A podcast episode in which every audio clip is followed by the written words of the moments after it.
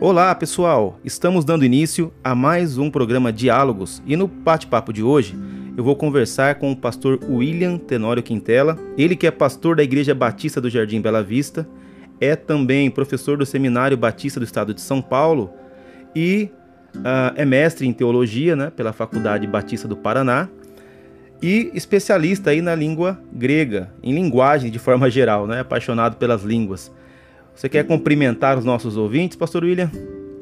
Sim. Primeiramente, obrigado pelo convite, Pastor Júnior Roberto. E quero desejar a todos aqueles que nos ouvem uma boa noite na presença do Senhor Jesus. Amém. E para a gente já começar o nosso, o nosso bate-papo, nós vamos falar hoje sobre a língua grega e a sua relação com a Bíblia, com a teologia, a exegese e algumas outras coisas mais que forem surgindo aqui. E já para nós iniciarmos essa conversa, é como que a língua grega surgiu na sua vida, pastor William? Como que como que nasceu esse amor pela língua? Como que ela uh, entrou, digamos assim, na sua vida, no seu ministério? Bom, as primeiras, as lembranças mais antigas que eu guardo com relação à língua grega é na infância. Uhum. Eu estudando acho que na terceira série, segundo, terceiro ano, e quando a gente saía de férias, eu e meu irmão, ao invés de brincar, outras coisas, ia para a biblioteca. Uhum. E lá ficava eh, lendo os livros de mitologia. Olha. O Monteiro Lobato escreveu aquela série, O Sítio do Pica-Pau Amarelo, e, uhum. e, e, aí, fora aqueles livros, tinha outros livros de mitologia, aquilo me interessava. Olha só. E Aí eu lembro de ler alguns livros. É, depois sumiu o interesse. Nunca mais em pensar nisso. Achei sempre olhei com bons olhos, mas nunca assim é, não parei para estudar nem nada. Simplesmente achava uma coisa interessante. Uhum. Quando Deus me alcançou em 92, eu é, em contato com alguns irmãos que faziam faculdade teológica uhum. e trazendo material tinha eu trabalhava numa copiadora, né? Tinha xerox, e eles entravam lá para tirar xerox e eu estava interessado em música naquela época, em arquitetura, mas eles vinham trazendo material de, de teologia e entre esses materiais algumas apostilas, algumas coisas de grego também me chamou a atenção, né? Uhum. E depois uh, isso ampliou pro, não na língua, mas para estudar o povo. Uhum. E aí foi, depois Deus começou abrir as portas, nós fomos para missões e tivemos na Grécia, tudo. Então, aí é a história aqui. Aham, uhum, aí tem aí tem bastante história. Quanto tempo na Grécia, pastor Ilha?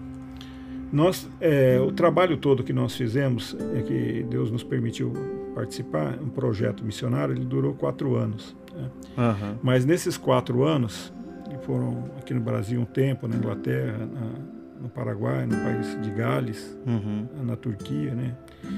Na Grécia a gente ficou é, seis meses, depois eu voltei para o Brasil, depois eu voltei para a Grécia de novo, fiquei mais um período, aí eu voltei para o Brasil, né? Uhum. Então, é, embora a gente tenha ficado lá é, um ano, talvez um, perto de um ano, especificamente na Grécia, é, nós nunca deixamos, eu, minha esposa, de ter contato com os gregos e eu, particularmente, nunca deixei de estudar a língua grega, que eu estudo desde 94. Desde 94? Sim. Tem então aí 27 anos mais ou menos de estudo. Do grego bíblico e grego moderno e um pouco do grego bizantino. Ah, tá. Então, então já tem uma história uma história longa aí com, com o grego. Então, a, a primeira. Um pouquinho. e então tem uma história já, já, já longa, né, com, com a língua grega. E a primeira pergunta já separada aqui pra gente, então ela já de certa maneira está respondida, mas qual é a importância? Agora, agora pensando que muitos dos nossos ouvintes aqui são é, cristãos, né, alguns estudantes de teologia, talvez até estudantes de, da própria língua grega.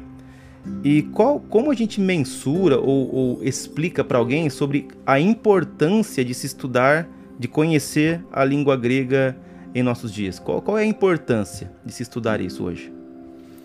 Bom, as pessoas elas imaginam a, a Grécia, relacionada às Olimpíadas, o berço da civilização ocidental, democracia, uhum. mas de um modo geral, observando a Grécia no passado.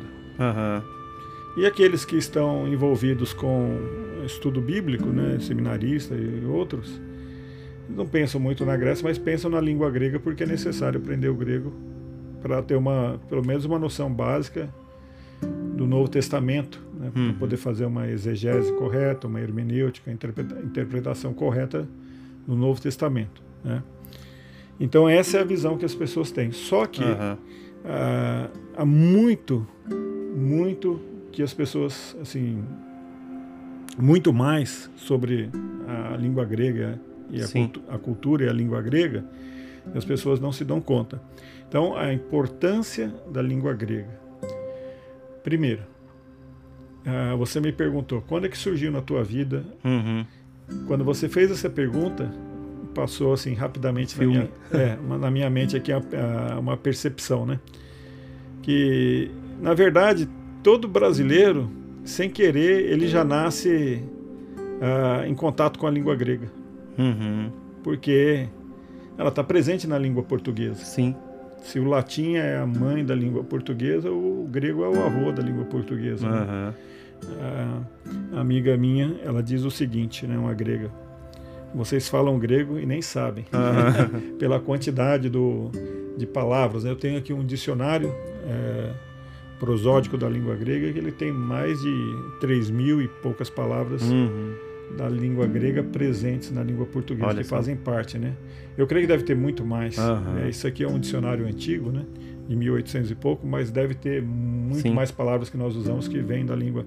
Então a importância primeiro, uhum. porque a língua grega, ela ela é uma herança comum para boa parte das línguas do Ocidente. Quase todas as línguas do Ocidente beberam dessa fonte. Uhum. Então, as palavras estão presentes, as pessoas nem se dão sem, não, não se dão conta. Você fala a farmácia, as palavras é, relacionadas à medicina, né? A medicina, ciência, teologia, uhum. várias áreas do conhecimento. Você é, a química, você tem, sem dúvida, física. A própria palavra uhum. física, química, que nós estamos falando, são palavras gregas. Sim, física, sim. química, matemática, uh, agonia, todo ângulo. Então, essas palavras são. Uh, então, a importância, essa é uma importância. Uhum. É. A outra importância é a seguinte: que na medida que a pessoa estuda a língua grega, ela se dá conta da sua própria língua e ela começa a reconhecer padrões, e aquilo na linguística a gente chama de é, morfologia formativa. Uhum. Como as palavras se formam na medida que você, é, tomando como ponto de partida uma raiz, um radical, você acrescenta sufixos, prefixos e na medida que você estuda a língua grega, você para para começa a perceber a composição das palavras uhum. e, e, não mais como uma como unidades fechadas que, que chegam ao nosso ouvido. Simplesmente nós já temos um significado para aquilo e passamos adiante. Mas você passa a decodificar, a decompor uhum. essas essas unidades para entender como elas são formadas, né? Uhum. É, no sentido semântico, no, no, no significado. E isso altera a percepção da realidade. Sim. A percepção do discurso, a percepção da fala. Você amplia né, o universo da, que te cerca, assim, a leitura desse universo.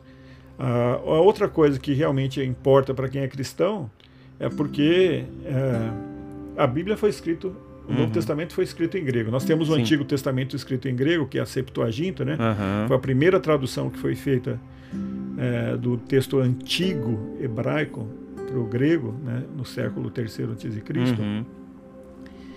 E mais, então, a questão é a seguinte: se o Novo Testamento é, houvesse sido escrito em Guarani, então o Guarani teria uma importância é, acima de tudo para nós. Se tivesse sido escrito em latim ou qualquer outra língua, não importa.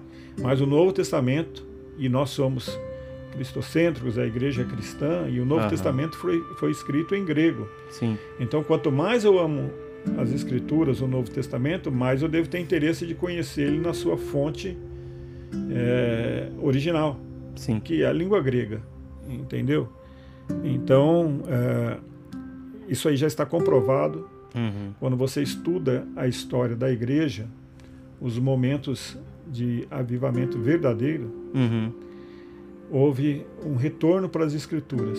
Sim. E houve um retorno para as línguas uhum. bíblicas. Você vê isso, a reforma protestante é o grande exemplo disso. Uhum. Mas não só na reforma protestante, você tem também no movimento puritano. Uhum. O exemplo disso é a mãe de John Wesley, que falava grego e ensinou grego para John Wesley. Tantos outros puritanos que a gente pode citar aqui, não só no movimento puritano, mas também. Posterior também, né? Sim, no movimento moderno de missões. Eles amavam e estudavam a língua grega. Você vai ver isso desde uh, do William Carey até a Jean Elliott, que é o uhum. um, um mais recente, né, que ele foi Marte entre os Alcas. Né? Todos eles estudaram. Então, a importância da língua grega, é, ela extrapola o que a gente pode imaginar. Uhum. Apenas uns, é, uns comentários sobre uh, algumas das tuas falas, né? Para quem nos ouve, eu, eu, eu, cheguei a estudar por, por volta de um ano aí com o pastor William língua grega, né? Tentei estudar, né?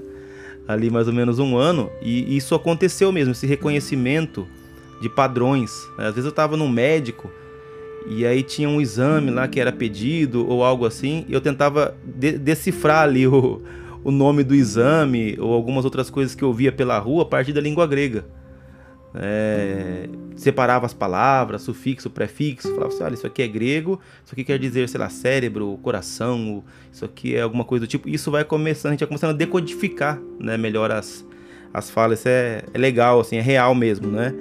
E eu também lembrei de, uma, de um testemunho que falavam sobre, é, davam testemunho sobre o George Whitfield.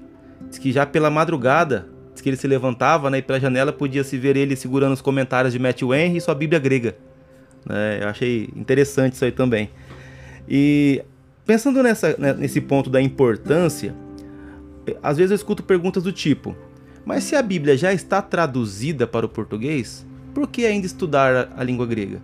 Um pouco já foi respondido, mas alguma coisa a acrescentar? Sim. Essa pergunta também é importante. Uhum. É interessante essa pergunta. Né? Uhum. É, na tradução na língua portuguesa, nós temos tudo o que nós precisamos uhum. com relação à salvação, para entender a mensagem do reino de Deus, uhum. o evangelho do nosso Senhor Jesus. Então você tem tudo lá. Mas quando diz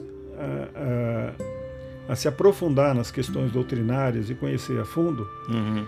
a tradução tem seu limite. Sim. É, em italiano, eu costumo dizer, você tem aquele provérbio que todo mundo que estuda e é, labuta aí na questão linguística conhece, né? Uhum. É, tradutor e traitore, que é o tradutor uhum. tra traidor. Uhum. Porque é impossível para qualquer tradutor por mais capacitado que ele seja, por mais conhecimento que ele tenha das duas culturas, né, da, da fonte da língua né, doadora e da língua receptora, por mais que ele domine a língua e tenha conhecimento, uhum.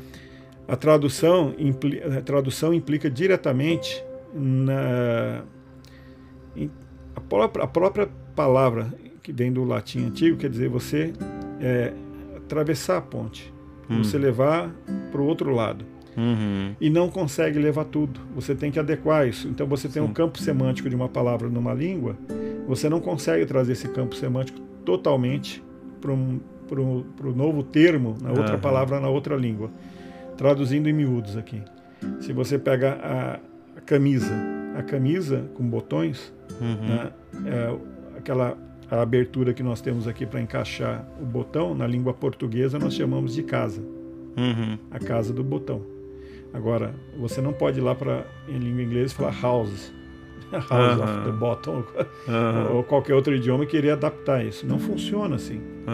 Você é, um percentual fica perdido. E não é só na área da semântica, do Sim. significado.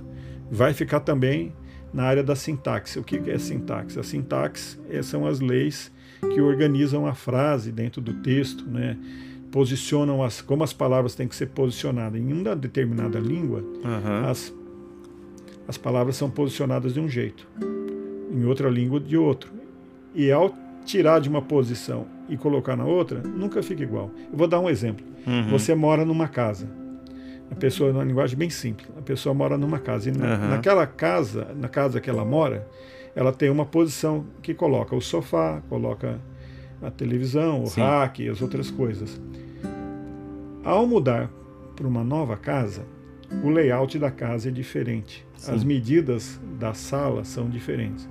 Então, haverá uma nova composição, uma uhum. nova disposição dos móveis para adequar aquela nova realidade, que não será de acordo com a antiga. Por mais que a pessoa queira é, deixar o mesmo modelo que ela dispunha na casa anterior, uhum. Nessa nova casa, por conta de tamanho, de outras coisas, Sim. luminosidade, outros fatores. Né? A televisão de repente vai ter que ficar num outro lugar, o sofá no outro lugar por causa do sol, na porta, uhum. né? janela. Sim. É, é uma nova, é uma nova composição. Tradução é isso.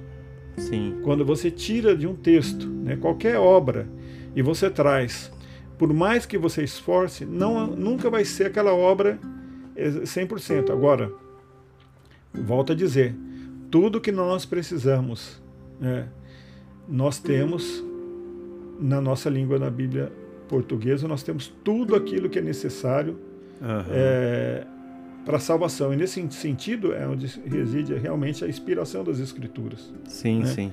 Porque a pessoa lendo a Bíblia tanto em grego quanto aramaico, hebraico ou línguas modernas como italiano, francês, ali Deus fala com ela. Sim. E ela vai encontrar, e, e, através da palavra, a língua portuguesa, ela vai se converter. Quer dizer, Deus vai converter o coração dela. Uh -huh. Então, esse é, é, então, tradução é isso. É, é, não sei se. Não, é, sim, sim, sim. É, entendi. Nós temos na nossa língua portuguesa o que é necessário. É. Mas, é, como assim? Você pensando no, no, exemplo da casa, né? Me veio, me veio à mente aqui um, uma espécie de analogia, né? É uma casa imobiliada, tá traduzida. Mas de repente você foi no quintal ali, você bateu o um martelo, um machado ali, um, né, ou uma pá, e você descobriu que tinha um, um pouquinho de ouro ali, né? Falando, rapaz, será que se eu cavucar mais vai ter mais ouro aqui dentro? Aí você começa a cavucar, cavucar, quanto mais você cavuca ali, no, mais tesouro você encontra.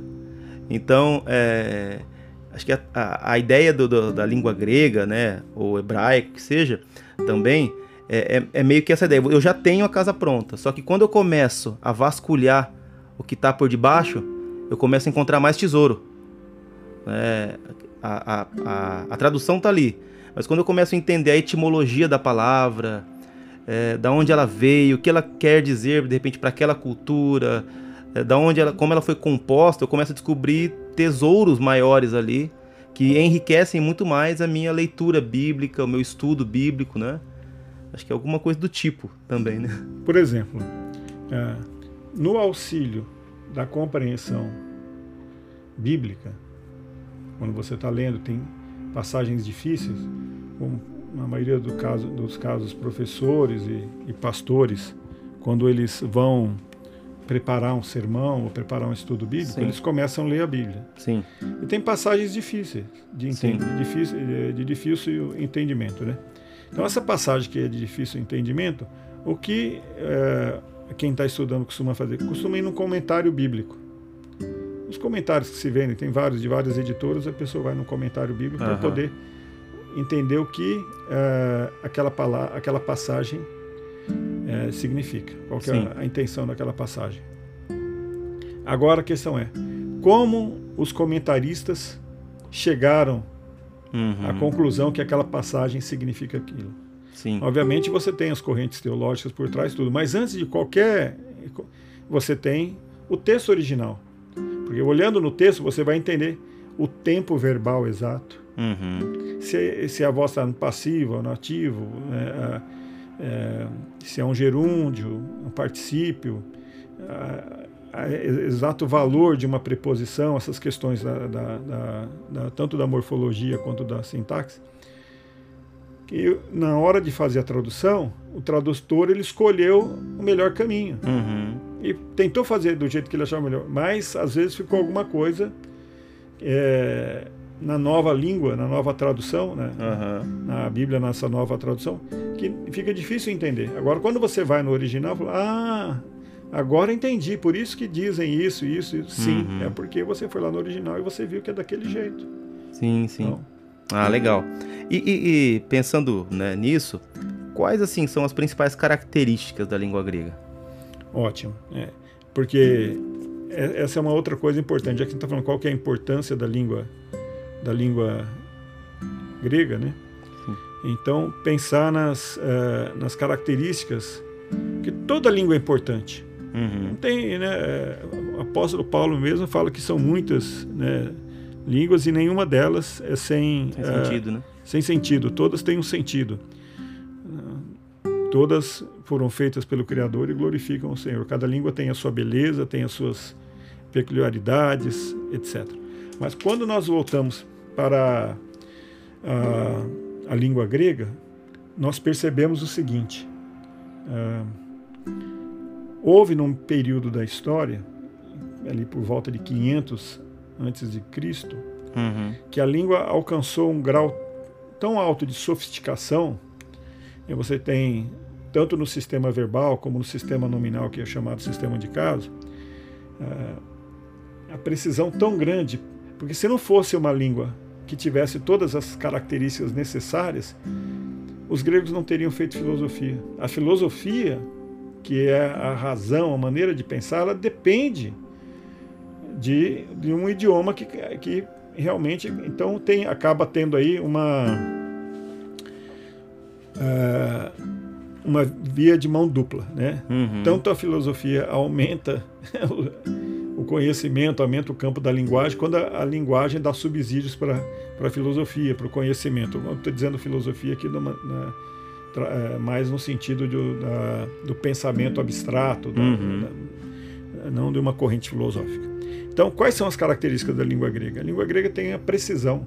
Uhum. É, a precisão é uma língua com uma alta precisão. Quando você vai é, na leitura da realidade, na interpretação da realidade, a língua grega proporciona colocar o objeto no tempo, é, no tempo, no, no, espaço, da maneira bem precisa, que talvez outras línguas não tenham. Tal, é, é precisa de uma construção mais complexa para uhum. pre, precisar o objeto é,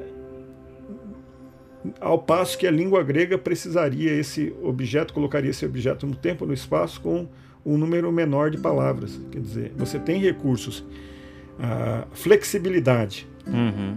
A sintaxe grega, quer dizer, a organização das palavras é muito mais flexível do que na língua portuguesa. A língua portuguesa, nós nos orientamos pela posição. Tanto é que a, a estrutura básica da língua portuguesa é sujeito, verbo e objeto. Em cima disso que nós nos posicionamos, uhum. sujeito, uhum. verbo, objeto. A língua grega, essa ordem pode ser alterada, o sujeito pode estar para frente, uhum. pode estar é, em uma posição é, diferente, que não vai alterar a compreensão. Então ela tem uma flexibilidade maior. A flexibilidade também que está presente na, na, na declinação dos nomes no sistema de caso. Né? Uhum. É, a questão da padronização.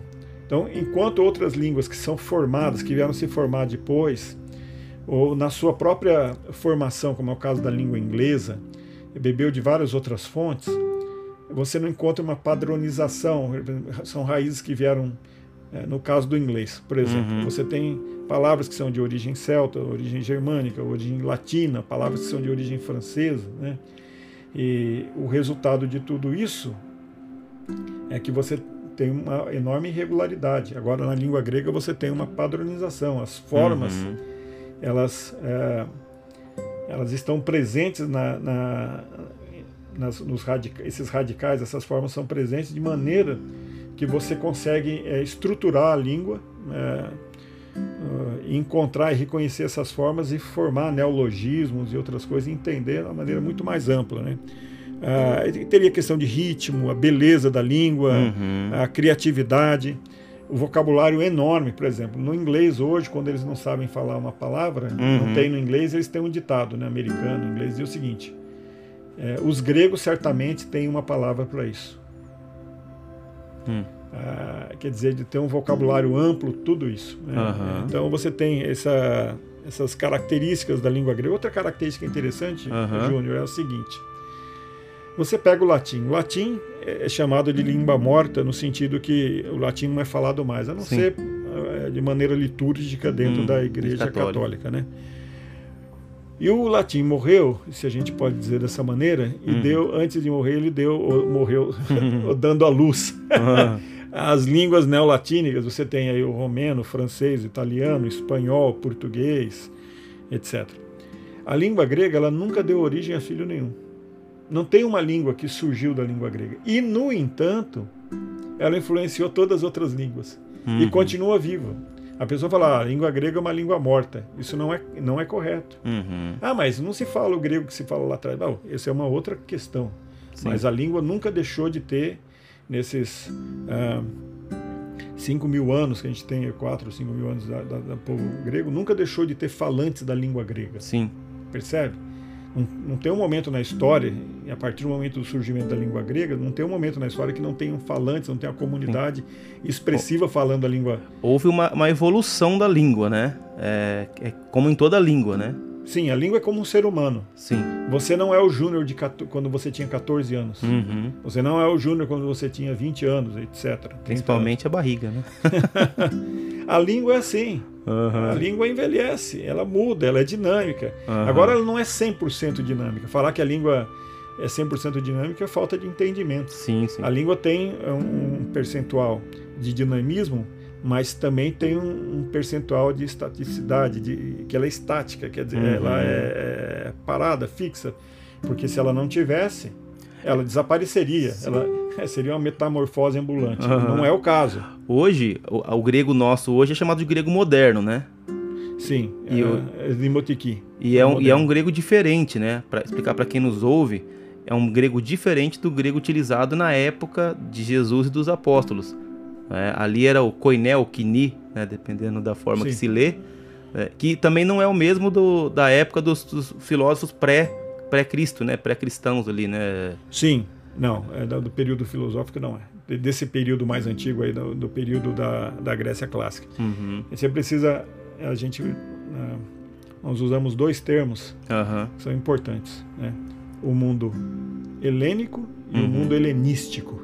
Uhum. O que é mundo helênico? O mundo helênico nós estamos falando aí, o mundo 500 anos de Cristo, antes de Cristo, 600, 500, 400, que é, o, que é o, a explosão uhum. da civilização grega, da literatura grega, da filosofia. Sim. Então, é o mundo lá do Sócrates, uhum. é, Demócrito, todos esses grandes pensadores, oradores. Uhum. Então, nesse, nesse momento, é, você tem, então, a, o mundo helênico. Sim. Agora, o mundo helenístico esse mundo helenístico já é o mundo de Alexandre o Grande para frente, uhum. com as conquistas e a expansão uh, da civilização, uh, dessa cultura uh, grega para o mundo da época, onde uhum. foi o império do Alexandre o Grande, que foi até perto da Índia. Aí então você tem o período helênico e o período helenístico. Certo. Aí você me pergunta, no período de Jesus até os dias de hoje, os estudos nos mostram que a maior modificação ocorrida na língua grega, ela aconteceu hum. não dos tempos de Jesus para os dias de hoje, mas sim do período helênico para o período helenístico. O certo. Alexandre o Grande falava a língua ática, era o ático jônico, o ático tinha sua predominância, e essa língua ática ela foi simplificada para poder ser uh, o instrumento do exército do Alexandre Grande. Ele pediu para fazer uhum. uma gramática simples para que os soldados pudessem se comunicar. Legal. E vinham uh, mercenários que adentravam ao exército, que eram regimentados pelo exército, os povos conquistados que falavam outras línguas então, houve uma simplificação muito grande do grego nesse período, já não tinha mais acento musical. Para que pudesse ser mais globalizado, de certa forma. Né? Exatamente. Então, o grego né, se, se, tornou uma língua, como é o inglês, hoje é uma língua uhum. global. E, obviamente, você não pode esperar que, uma, que essa língua global ela mantivesse as mesmas características da época literária, lá do, uhum. do, desse período helênico. Então, é, ali foi uma grande mudança e, sobretudo, mudança fonética uhum. a pronúncia das palavras. Então, é, a, é, a, gente percebe claramente que a mudança maior houve nesse período aí.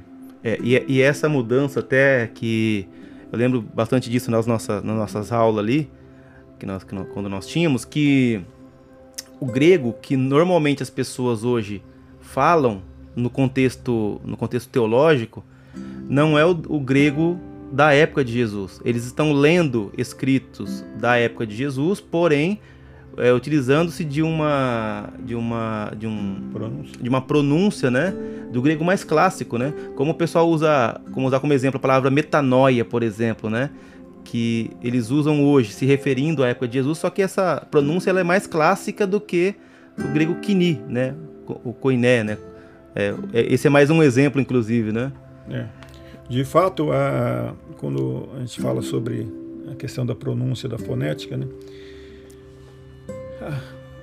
O grego que se ensina nas faculdades hoje, que é ensinado nos seminários, é, não, tem, não estou falando aqui, é, com todo respeito aos professores, aqueles que ensinam, Sim. nós não estamos falando aqui da gramática, não estamos falando, falando da interpretação, nós estamos falando da pronúncia. Sim. Essa pronúncia, ela surgiu quando?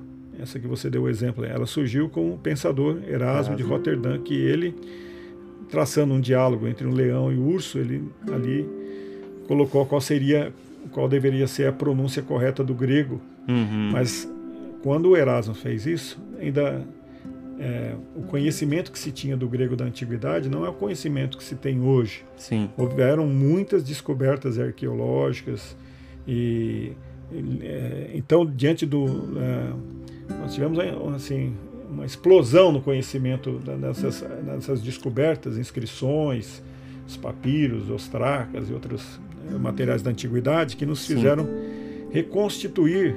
Né? Então, ele desenvolveu uma pronúncia, o Erasmo, e a partir dessa pronúncia artificial que ele desenvolveu, uhum. é, é, bom salientar aqui que nunca Sim. houve um momento que essa pronúncia fosse falada naturalmente pelos gregos, não. Uhum. É uma pronúncia artificial que o Erasmo de Roterdã desenvolveu e que uhum. foi adotada pelos humanistas, depois espalhada pela, é, pela Europa, Estados Unidos, chegou no Brasil, é a, a pronúncia que é falada hoje. Mas, é, aí você tem uma questão, né? Na época de Erasmo, nem sabia que havia diferença entre o grego que era falado na época de Jesus uhum. e antes de Jesus. Sim. Agora, o grego que é falado no período helenístico é uma coisa. Quando você vai para o grego clássico, primeira coisa que você tem que fazer, bom, é de que dialeto? Uhum. É do dórico? É do panfilho? É, é jônico? É cretense? Uhum. Porque são vários dialetos. Então, se eu quero saber qual que é a pronúncia, pronúncia de qual? Porque era a diversidade, qual dialeto? Uhum. Percebe? A, a, é do dórico, qual de, então é, uma, é, muito complexo. Né? Uhum. Mas, é, então, essa pronúncia que se ensina hoje é uma pronúncia que é artificial, nunca foi usada pelos gregos ao longo da história. Né? Sim. E talvez alguém que vá advogar que essa pronúncia tem a ver com o grego clássico lá atrás, uhum. pode ser, tem a possibilidade do, da letra que fala eta, né, ter sido falado mesmo com som, usado como som de i lá atrás. Só que como provar isso? Não uhum. tem como. Então. Não tem nenhum questão. áudio gravado, né? Não tem. Agora, sabe como que é interessante? Como nós sabemos que na época de Jesus, uhum. já algumas vogais já se pronunciavam como se pronuncia no grego hoje, moderno. Como? Uhum. Aqui é interessante para as pessoas que estão ouvindo, que vão ouvir. Uh, realmente não tinha nenhum gravador, não tinha nada. Então, como que as uhum. pessoas. Você é, corre aqui na internet, né? Uh, a gente vê, vira e mexe aí, aquelas as fotos uhum. das pessoas escrevendo errado. Uhum. Né? Sim. Açougue com S, uhum. peso com Z. Por quê? Porque a pessoa que ela é, é não é alfabetizada devidamente, tem dificuldade, uhum. né? tem uma alfabetização precária, ela vai pela sonoridade. Então uhum. pega uma pessoa que desenha muito bem. Então vai pintar uma faixa, vai pintar o nome lá da, do, do, comércio uhum. e ele vai falar pelo som. Ele não sabe como, não sabe a grafia correta, mas certo. o som que ele está ouvindo aqui. Ele reproduz. Ele reproduz aquele som. Com, com o repertório que ele tem. Então, uma pessoa que, tem, que não domina a, a ortografia vai pela fonética, pelo som escrever, porque às vezes é um, uhum. um bom escultor, um bom entalhador, um bom pintor, etc. e tal. Essa é verdade na antiguidade. Uhum. Quando você é, pesquisa os registros, as inscrições, que são as inscrições? Todas as, os mármores, as pedras que eram entalhadas. Então você vê que há um intercâmbio. Uma uhum. hora vogal, ela, a, a, por exemplo, o som i, o som que a gente pronuncia i no português, uhum. como na, na, palavra igreja, uhum. ou no final da palavra pai, i, esse i uh, igual.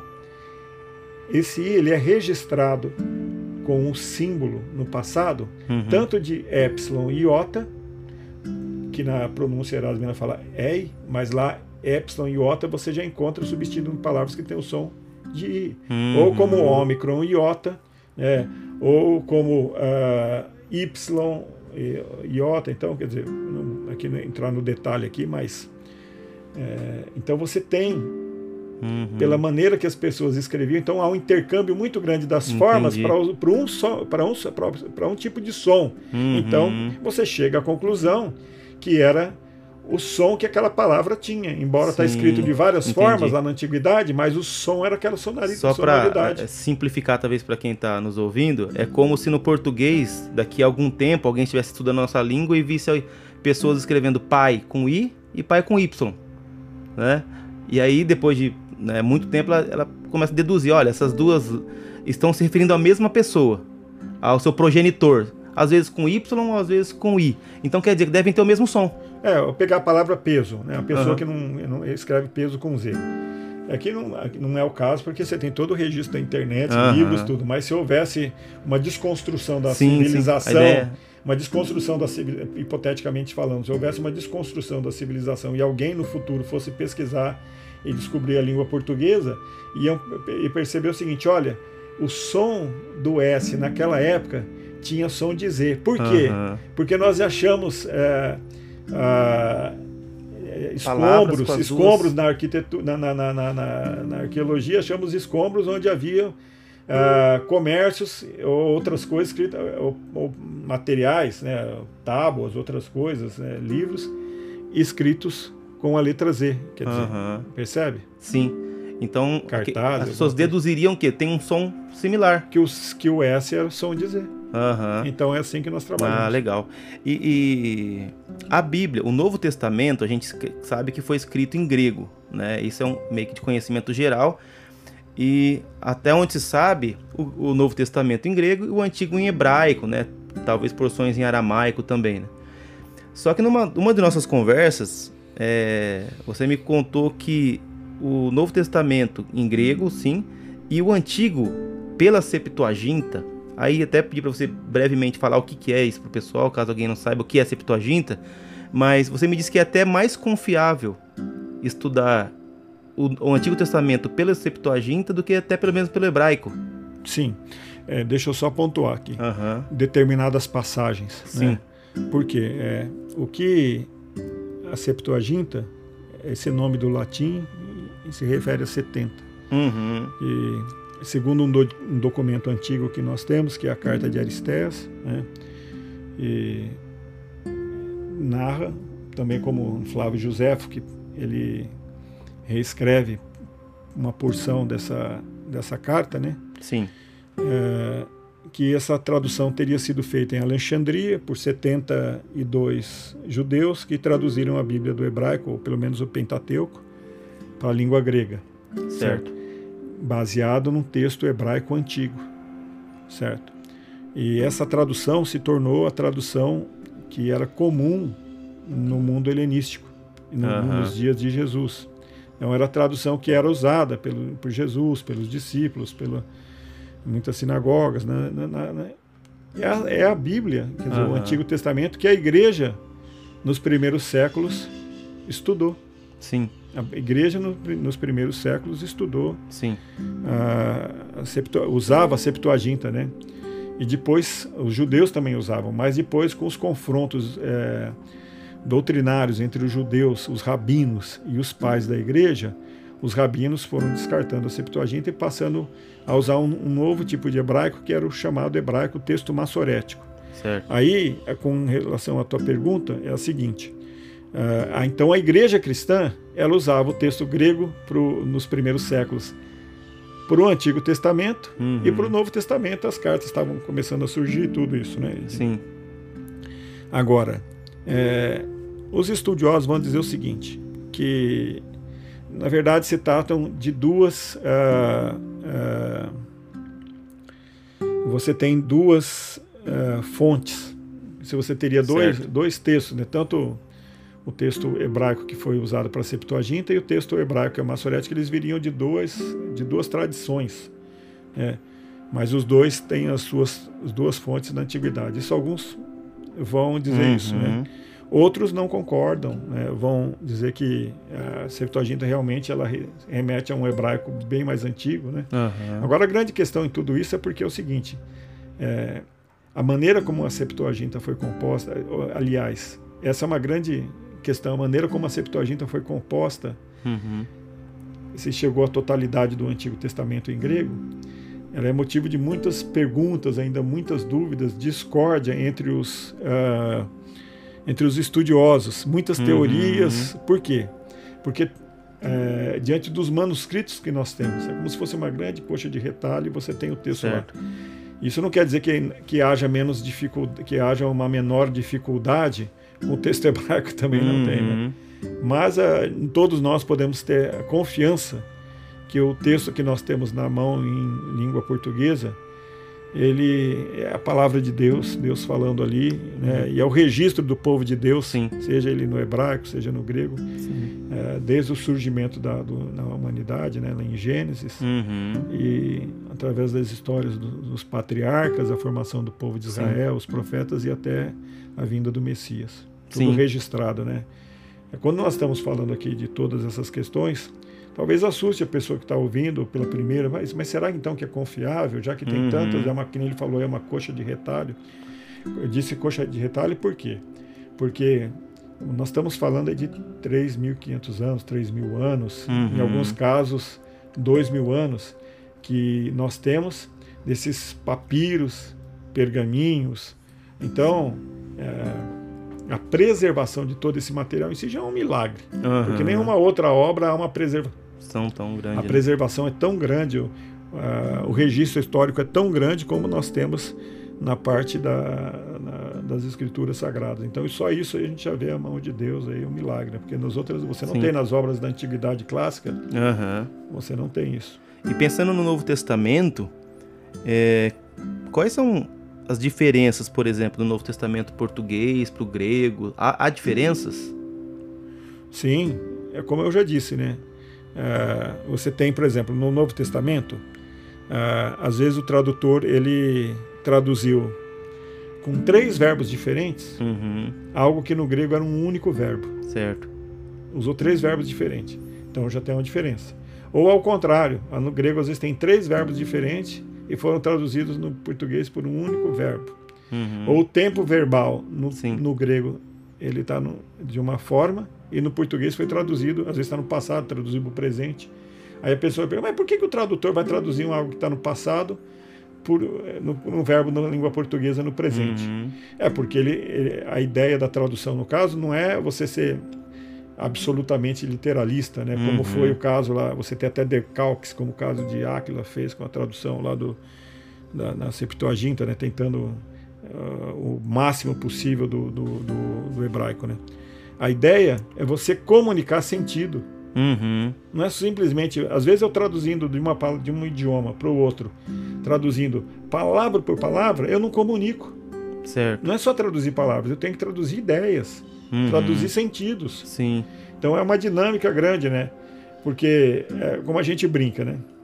Se, por exemplo, algumas expressões idiomáticas. Uhum. Se eu traduzo no pé da letra, não faz sentido nenhum. Sim. Principalmente porque às vezes a pessoa pode estar usando de. de, de é, é, como na, na, língua portuguesa, vem agora do inglês aqui o seguinte. Uhum. Se você falar, tá chovendo cachorro, uma expressão uhum. muito conhecida, todo mundo conhece que estuda inglês, uhum. né? Tá chovendo cachorro e gato. Não faz sentido nenhum na língua portuguesa. A gente não fala tá chovendo cachorro e gato. Uhum. Você chegar para um senhor aqui do bairro, da, no, no, aqui na cidade, e falar assim: olha, vai chover, hoje vai chover cachorro e gato. Eu vou olhar para você, tá maluco. Agora, se você chegar para essa pessoa e falar assim: olha, vai chover canivete. Se a pessoa for mais uhum. conhecer a expressão. Então você não traduz a, a, palavra por palavra, você traduz o sentido. Sim. Então, é uma dinâmica. eu até comentava um pouco sobre isso na, na, na, na aula lá da seminário de hermenêutica, que tem um texto em 1 Samuel 24:3 ali, que é onde Saul ele entra na caverna né, para fazer suas necessidades. Só que quando a gente pega a, a tradução, por exemplo, Almeida Corrida Fiel, que é que a própria o próprio nome já diz, ela tenta ser fiel, né, mais ao texto, diz assim que Saul entrou para cobrir os pés. O texto diz. E aí todas as outras traduções mais contemporâneas vão dizer Saul entrou para fazer suas necessidades. E acho que é um pouco dessa ideia, né? Porque na Fiel ele entrou para cobrir os pés. O que é cobrir os pés? É, você tem um é chamado eufemismo, que é você abrandar o, o, texto, né? Você usa de, de, expressões ou palavras que talvez nunca causariam um impacto tão grande. Uhum. Ah, o exemplo grande disso, né? É, ah, não descobrirás a nudez. Uhum. Essa, quando tem no Antigo Testamento, não Sim. descobrir a nudez é, uma, é um eufemismo para relação sexual. Uhum. Não é descobrir a nudez no sentido de ver a nudez, mas é no sentido de efetuar. Uhum. É igual conhecer, né? Então ele entrou na cabana e conheceu a sua noiva. É. Não é que ele conheceu de hoje, quem é você, né? Não, é de ter, de ter um relação mesmo. Ter né? um intercurso sexual, é isso aí. É. Então você tem essas e outras aqui que uhum. teria que ter uma live um, só para isso. Né? Bom, chegando, caminhando para o final aqui então. Já? Tá, eu Mas ó, seja, eu vou fazer mais alguns apontamentos aqui, mas se você achar alguma coisa importante que a gente tem que, de repente, tá passando aí, você me, me lembra. Tá bom. É, alguém, de repente, nos ouvindo, desperta o interesse pela língua grega. E não é como é, você procurar um curso de inglês, né, que você encontra dezenas de escolas, dezenas de cursos. Então, por exemplo, alguém está interessado em aprender o grego, está nos ouvindo aqui e ele é, é um entusiasta, de repente, da, da língua grega, ou quer começar agora, está começando a despertar o interesse dele. Pensando no aprendizado da língua grega, é muito difícil? É falar grego, é muito difícil. O que é necessário para aprender grego e aonde essa pessoa pode buscar uh, o conhecimento da língua grega? Bom, uh, o estudo das chamadas línguas clássicas ele é diferente do estudo das línguas modernas, num certo sentido. Em, em outro sentido, ele pode ser igual. E eu vou explicar uhum. aqui. Por exemplo, quando eu comecei a estudar lá 20 e poucos anos atrás, você fez as contas? Acho que é 27 mais ou menos. 27 anos atrás, é, você não tinha uh, o acesso à internet que a gente tem hoje, não tinha. Já uhum. tinha computador, mas não tinha acesso na rede ainda 27 anos atrás. Não, não fazia quase nada, né? Nem, jogavam paciência. Eu acho que estava começando a surgir ainda nos Estados Unidos, na internet, uhum. você não tinha. E você. Uh, então você não tinha acesso, por exemplo. Você tinha que ir atrás de, de revistas que. reportagens que falassem. O uhum. material era difícil. Também. É, no meio evangélico você não tinha quase livros, eram uma ou duas gramáticas, você tinha que ir para o grego clássico, uhum. os livros antigos. Né? Hoje não, você tem assim na língua portuguesa, mesmo assim que a gente leve em conta que é de caráter introdutório, propedêutico, né? Assim, é, iniciático, uhum. você tem muitas gramáticas, dicionários, livros, tanto do grego bíblico quanto do grego clássico, até do grego moderno. Uhum. E você tem internet, você vai à internet, você vai encontrar cursos de grego, tudo isso. Então tem acesso para a pessoa que quer. Sim. É, é, mais complicado do que você estudar grego, estudar inglês, é lógico. A língua inglesa, é, né, é, ela é mais simples, bem mais simples, né, do que a língua uh, grega. Né? Agora, o que facilita é o seguinte: uma vez que a pessoa conheça o alfabeto, que parece que, que assusta o alfabeto, que é diferente, uhum. né? Mas eu acho que não, não, não, deve, não deva assustar quanto o alfabeto chinês. ah, ali a coisa. ou, ou o alfabeto árabe, né? Que esse põe o pessoal para correr. Mas uh, você aprendendo o alfabeto grego, você vai começar a descobrir várias palavras que você já tem na língua portuguesa, uhum. fazer associação. Então, eu costumo dizer que você tem três momentos assim. O primeiro, que é o mais simples, é o aprender o alfabeto. O segundo uhum. momento é aprender o sistema de caso e o terceiro as nuances do sistema verbal. Então essas três partes é onde você tem assim o conhecimento da língua. Certo. Então uh, é fácil. Né? A facilidade ela depende da, da vontade, do tempo que é dedicado. Né? Na verdade, nem um idioma, nem o próprio inglês. Quase nada novo é fácil, na verdade, né? Que é novo pra gente. Sim, né? e, é, nenhum idioma você aprende por osmose, uhum. ah, de maneira passiva. Você tem que ser ativo, se entregar ao processo de Sim. aprendizado, né? Sim. Na época da guerra, o exército americano fez pesquisas, deixando soldados em alguns lugares da África para ver se eles, sem é, orientação, sem uhum. a, uma solicitação, uma ordem de aprender o idioma, só em meio ao contato com os nativos, eles era um, um experimento né, linguístico. Uhum. Para ver se eles aprenderiam. Eles ficaram lá dois anos e não aprenderam nada. e os nativos aprenderam inglês.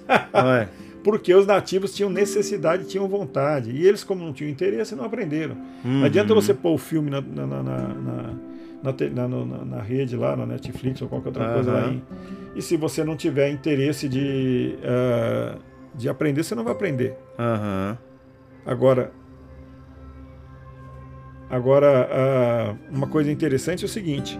Então a facilidade tem a ver com o interesse, com a vontade, sim, sim. né? O que é necessário? Uhum. É, além da vontade. Uhum. Você precisa de três coisas básicas. Né? Sim. No caso do grego bíblico, você vai precisar de um Novo Testamento em grego. Uhum. Né? É, a pessoa pode baixar da internet o Novo Testamento grego, tem, mas se ela tiver um, para poder ler, escrever. Aquele interlinear é bem, facilita bastante também, né? Ajuda. E depois, uh, então você tem é, o que é necessário: o Novo Testamento grego, um dicionário e aí é interessante, porque as pessoas, quando vão, alunos, quando vão comprar o dicionário, uhum. às vezes quer comprar aquele dicionário, aquela coleção completa, uhum. aquele dicionário enorme, pesado, né? cheio de, de, de, de explicações na área de exegese, etc. Mas, por mais é, engraçado que pareça, esse não é o melhor dicionário para o aprendizado da língua. Ah, é? Não. O melhor dicionário que tem é para aprender é, é, o simplesinho. Por quê? Uhum. Porque você vai ter que inúmeras vezes até você é, memorizar uhum. e adquirir, né, fazer a né? aquisição né? daquele vocabulário. Uhum. Então, um dicionário pesado na mão que você tem que mexer de um lado para o outro todo momento, ele não vai, vai ser é, não vai ser prático, uhum. vai ser cansativo, ele não é funcional. Uhum. Agora, um léxico simplesinho, a Vida Nova tem um léxico simplesinho, aquele é um dos que eu costumo indicar, é mais prático. Uhum. Então, precisa de um Novo Testamento, de um léxico e de uma gramática, uma boa gramática. Né? Pelo menos para ter no, as noções rudimentares, as noções, se é noções uhum. é rudimentar, né? as noções da língua Legal. como funcionamento. Então, isso é o que precisa. Agora, onde estudar? Uhum. Lá no Seminário Teológico Batista do Estado de São Paulo, nosso querido pastor Flávio. Né? Uhum. Você pode estudar, pode estudar pela internet, outros cursos, né? Sim. Hoje tem uma variedade. O seminário já está com um curso de grego é, específico ou ainda não? Não tem um curso de grego específico. Né? Olha, né? Quem sabe no Olha, futuro. já é um recado, pastor Flávio aí, ó, é. que é o atual diretor do seminário. Vamos pensar, né, em mas, fazer um curso específico, né? Mas a pessoa aprende grego dentro da grade. Dentro da grade já tem. De teologia, né? Uhum. Então tá tendo agora esse semestre em grego, Legal. grego 1 e grego 2. Legal. Eu lembro, tem um livro que eu gosto muito do do C.S. Lewis, chama O Peso da Glória. Na verdade, foi o primeiro livro do C.S. Lewis, né, depois de Crônicas de Nárnia, que eu li. E ele, ele já no começo ele relata algo que é interessante. Ele diz que ele foi obrigado a estudar grego. Porque ele é. A formação dele é em línguas, né? Em, aliás, ele era professor de, de língua inglesa, né? Especialista em, em literatura medieval, o C.S. Lewis. E ele diz que ele foi, na infância, obrigado a estudar língua grega. E, e aí ele não gostava, era uma obrigação para ele mesmo. Ele nunca gostou no princípio, né? Até que ele começou a ler e conseguiu ler os poetas gregos, em grego. Aí ele, ele usa uma frase que eu acho linda, assim, ele fala assim, então a gramática se tornou poesia. e aí ele diz que aquilo ali foi o, né, abriu, abriu o coração dele, abriu a mente dele, falou assim, quando a gramática, quer dizer, todo isso da gramática, é, ele usou tudo que ele tinha para entender uma poesia grega na sua língua original, Foi assim, então a gramática virou poesia. Aí o céu se abriu para mim. É. é. No grego clássico você tem é, muitos professores excelentes, maravilhosos aqui no Brasil que traduziram as obras, né? Haroldo de Campos, Trajano Vieira, Ítalo Calvino. Você tem tantos professores que, assim, produziram material, professores das nossas universidades de uhum. São Paulo, né? E uh, fora do, do no, outros estados. Tem uma professora assim que ela tem uh, o material dela tanto na parte da, da gramática, né? Uh, da língua portuguesa quanto na da língua grega, né? Que ela é professora da Unesp, professora professora da Unesp, professora também da do, do Mackenzie, né? Uhum. Maria Helena de Moura Neves, ela é uma sumidade, a professora que merece o reconhecimento pelo trabalho dela, tanto na língua portuguesa quanto na língua uhum. grega. Né? E na, na área da, da bíblico nós temos muitos professores também aqui no Brasil que deram a sua contribuição. Legal. É, bom, muito bom nossa, nossa conversa aqui. Alguma coisa ficou de fora? Pastor, você gostaria de colocar aqui para gente também sobre, sobre o nosso assunto? Eu, eu acho assim que nós estamos preparando materiais, eu creio que já há algum tempo, né? Eu trabalho num projeto Legal. de tradução da Bíblia e um, implantação de um núcleo de estudos e cultura grega, né? Estudo avançado. E eu creio que, se Deus quiser, para os próximos anos nós temos estaremos lançando materiais que não tem na língua portuguesa ainda, né? Legal. Para facilitar o estudo daqueles que têm interesse. Legal, muito bom. Então só aguardar aí que logo logo mais material chegando e material inédito, né? Então isso é, é muito bom. Bom, pessoal, então esse foi o nosso bate-papo de hoje. Espero que tenha sido é, muito enriquecedor para você, como foi para mim aqui. E se você gostou deste conteúdo, você curta aí o canal, você compartilhe né, este, este nosso bate-papo para outras pessoas. Eu creio que será bênção né, para a vida de, daqueles que ouvirem. Uh, Pastor William, muito obrigado pelo tempo, é, pela disposição. Deus abençoe e continue dando sabedoria e graça nesse estudo tão é, bom e também trabalhoso. Né? Se porventura alguém tiver interesse, pode nos procurar lá no Seminário Teológico Batista Sim. do Estado de São Paulo. Funciona ali no prédio do Colégio Batista, ali no Jardim Estoril, né? Uhum. Nas sextas-feiras à noite. Nós Legal. estamos lá dando aulas, se a pessoa tiver interesse, mesmo que não, não queira ser aluno, mas tem interesse para conversar sobre Legal. o idioma, pode nos procurar. Maravilha. Muito obrigado, pastor William. Então, que Deus abençoe. Até uma próxima. Eu agradeço. Boa noite.